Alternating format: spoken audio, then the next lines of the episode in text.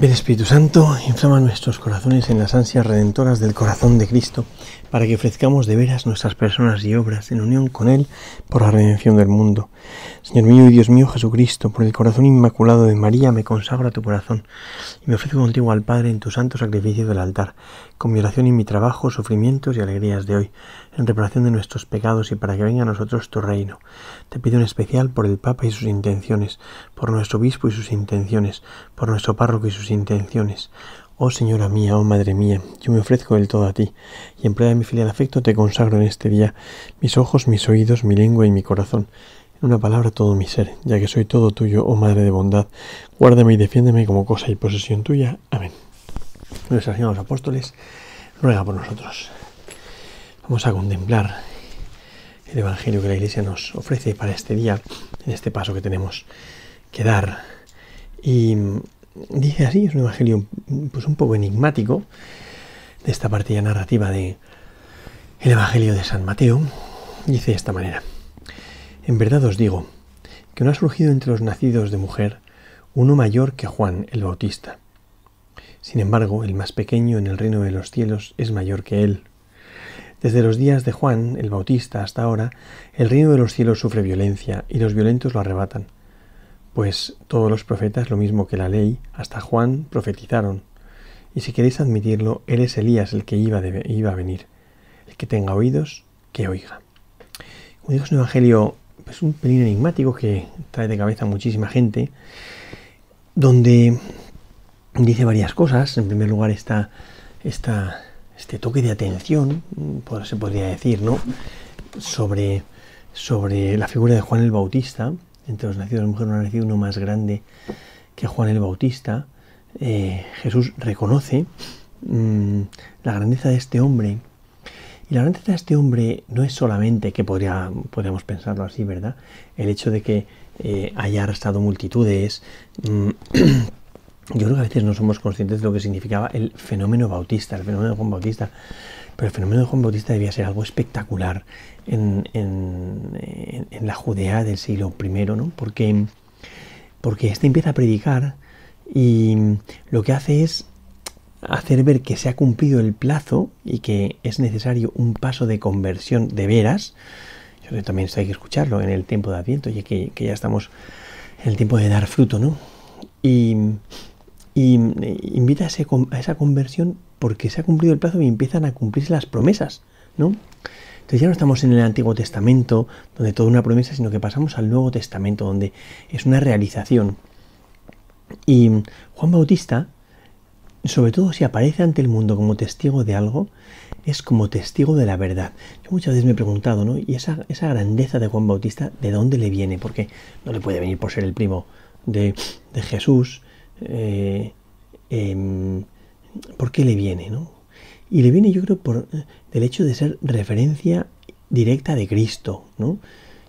Yo soy la voz, Él es la palabra, o sea, San Juan Bautista desde el principio se presenta como aquel cuya vida se resuelve, se identifica, se verifica en la, en la sintonía o en la, en la mm,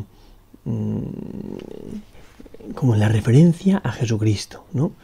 ¿eh? Juan Bautista hace referencia siempre a Jesucristo. No ha nacido de mujer uno más grande que Juan el Bautista. ¿no? Entonces Jesús invita pues, a pensar efectivamente en esa grandeza de este hombre. Pero, la grandeza de este hombre tiene que venir de algo más. ¿no? Y yo creo que le viene por el hecho de, de, de, de quién da testimonio. Evidentemente Juan Bautista da testimonio de Jesucristo desde el comienzo de su vida, ya en el vientre de su madre apunta a Jesucristo. Pero es verdad que este apuntar a Jesucristo adquiere un, matiz como muy especial y es que es testigo de la verdad. Juan Bautista es testigo de la verdad. No ha nacido de mujer más grande que Juan el Bautista. Y cuando dice esto todo el mundo está de acuerdo porque la fama de Juan Bautista era universal en Judea en el siglo I. Todo el mundo bajaba de todas partes a escuchar su predicación, a pedir ser bautizados y él se presentaba siempre como aquel que viene a preparar un pueblo bien dispuesto para cuando llegase el Mesías. O sea, en todo momento Juan Bautista apunta a que comienza a realizarse un tiempo en el que eh, Dios va a actuar, en el que Dios va a responder, ¿no? No ha dicho mujer más grande que Juan el Bautista. En eso todo el mundo está de acuerdo, ¿no? Dice, pero el más grande en el reino de los cielos es más grande, el más pequeño en el reino de los cielos es más grande que él, ¿no? Claro, esto no lo entendemos del todo si no ponemos bien la coma. Decimos, por el más grande en el reino de los cielos. Y uno dice, hombre, pues Juan Bautista también está en el reino de los cielos, ¿no? Entonces, ¿qué pasa? Que en el reino, por el hecho de estar en el reino de los cielos, uno ya es más grande que Juan Bautista. Pero Juan Bautista que está aquí eh, también está llamado a ser del reino de los cielos, y el reino de los cielos además comienza en esta tierra.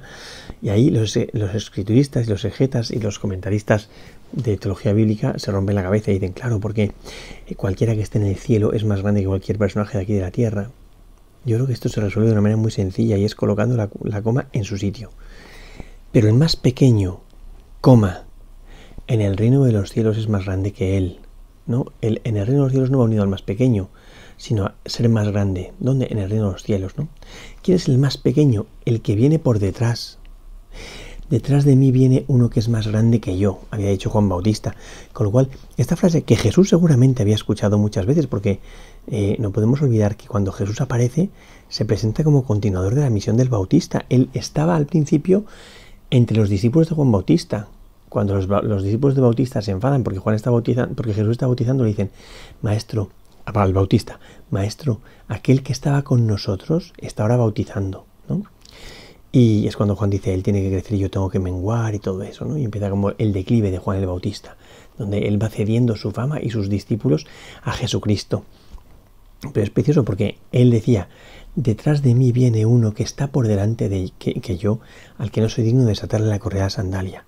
Y Jesús, en su predicación, hace exactamente lo mismo. Dice, no ha nacido de mujer no más grande que Juan Bautista. Pero el más pequeño, el que viene detrás de mí, el más pequeño que viene detrás de él, en el reino de los cielos es más grande que él. Pero el más pequeño en el reino de los cielos es más grande que él, ¿no? O sea, está diciendo claramente, no ha nacido de mujer no más grande que Juan Bautista y yo soy más grande que Juan Bautista. Luego no seré solamente como uno más de los nacidos de mujer, soy algo más, ¿no? Soy algo más. Claro, es una afirmación que si uno no la coloca en su sitio, bueno, pues le pasa desapercibida. Pero si uno coloca las cosas en su sitio, es una afirmación asombrosa de Jesucristo ante un pueblo que admiraba profundamente a Juan el Bautista, un pueblo que se había dejado como, como interpelar por Juan el Bautista, ¿no? Por eso cuando dice, pero el más grande, el más pequeño en el reino de los es más grande que él, que en el fondo es actualizar la frase que decía Juan Bautista, ¿eh? viene detrás de mí uno que está por delante de mí, eh, es muy fuerte aplicándosela a él, porque lo que está diciendo es, todo aquello que Juan el Bautista decía de una persona desconocida, está diciendo de mí. Ese más pequeño ¿eh? que en el reino de los cielos es más grande que él, ¿no? Es más grande que Juan el Bautista, ¿no?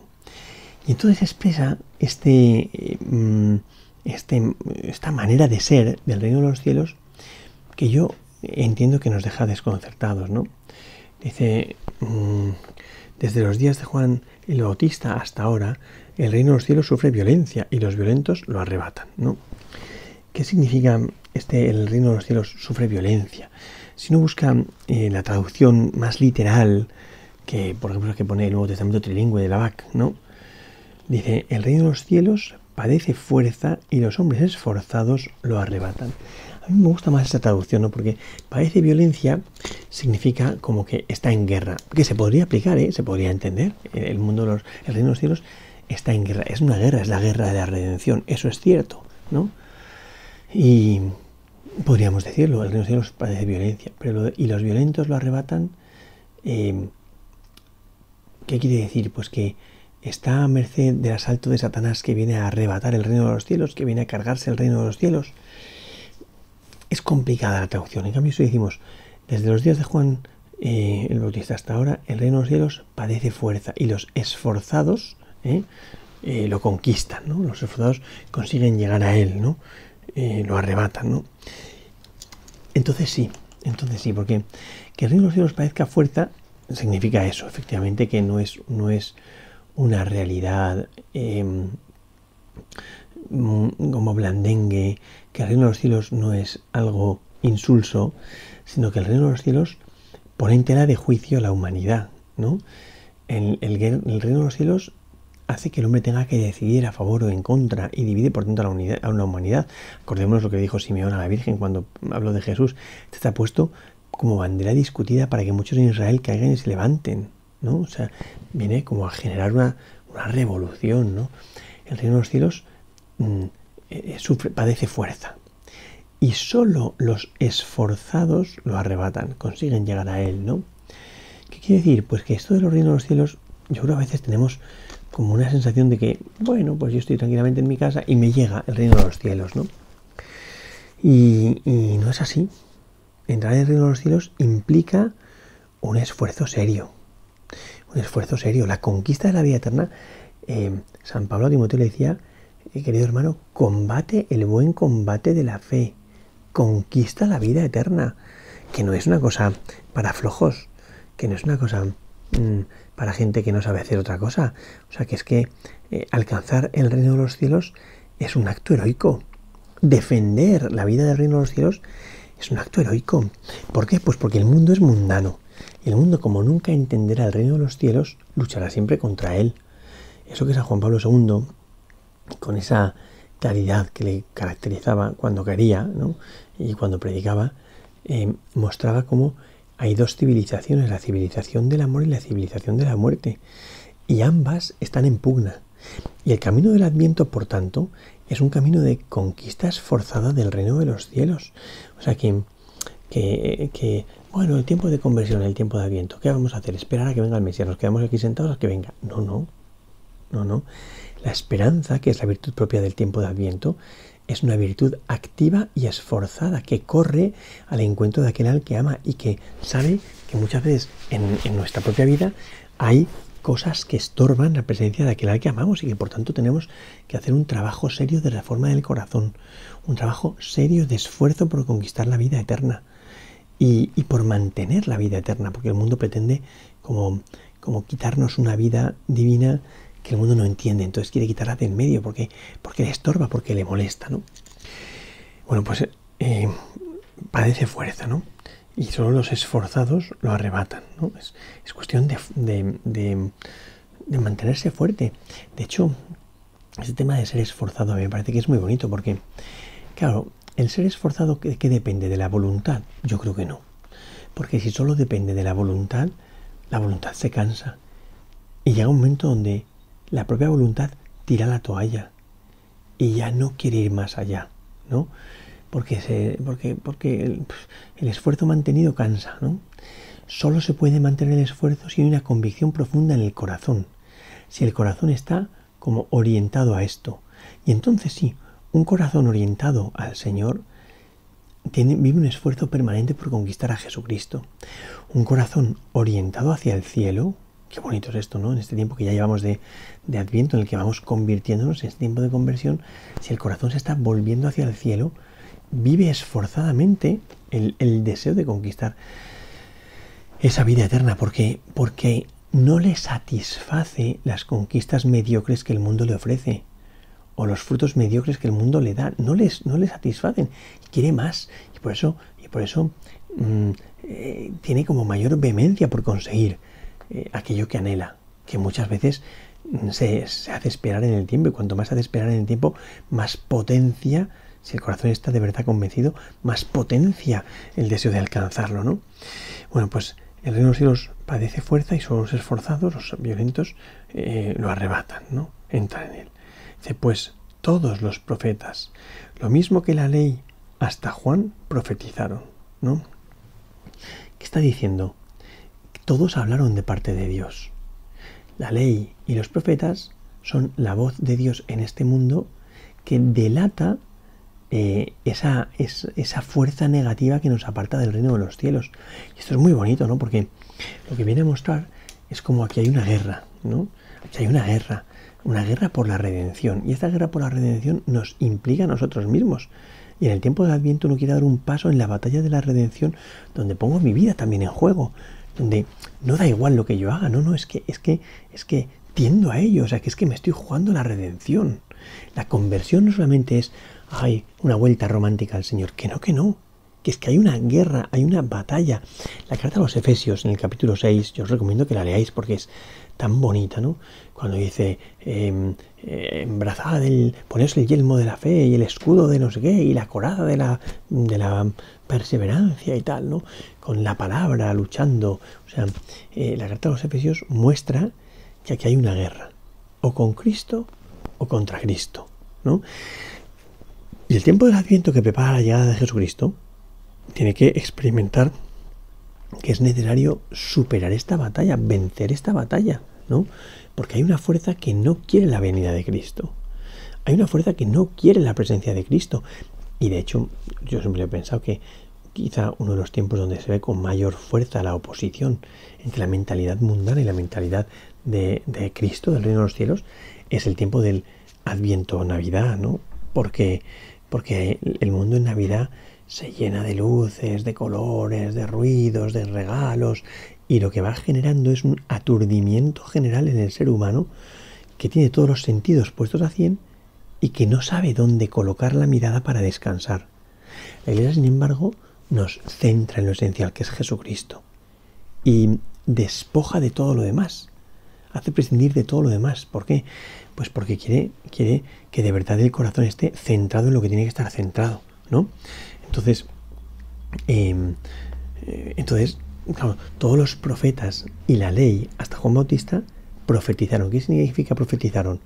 Hablaron en nombre de Dios, profetes, profemí, el verbo profemí, que es hablar en nombre de otro, ¿no? Entonces, eh, todo lo que está en los, profetas y en Juan Bautista viene de parte de Dios. Y tiene, siempre se ha dicho esto, ¿verdad? Los profetas tienen como eh, dos claves.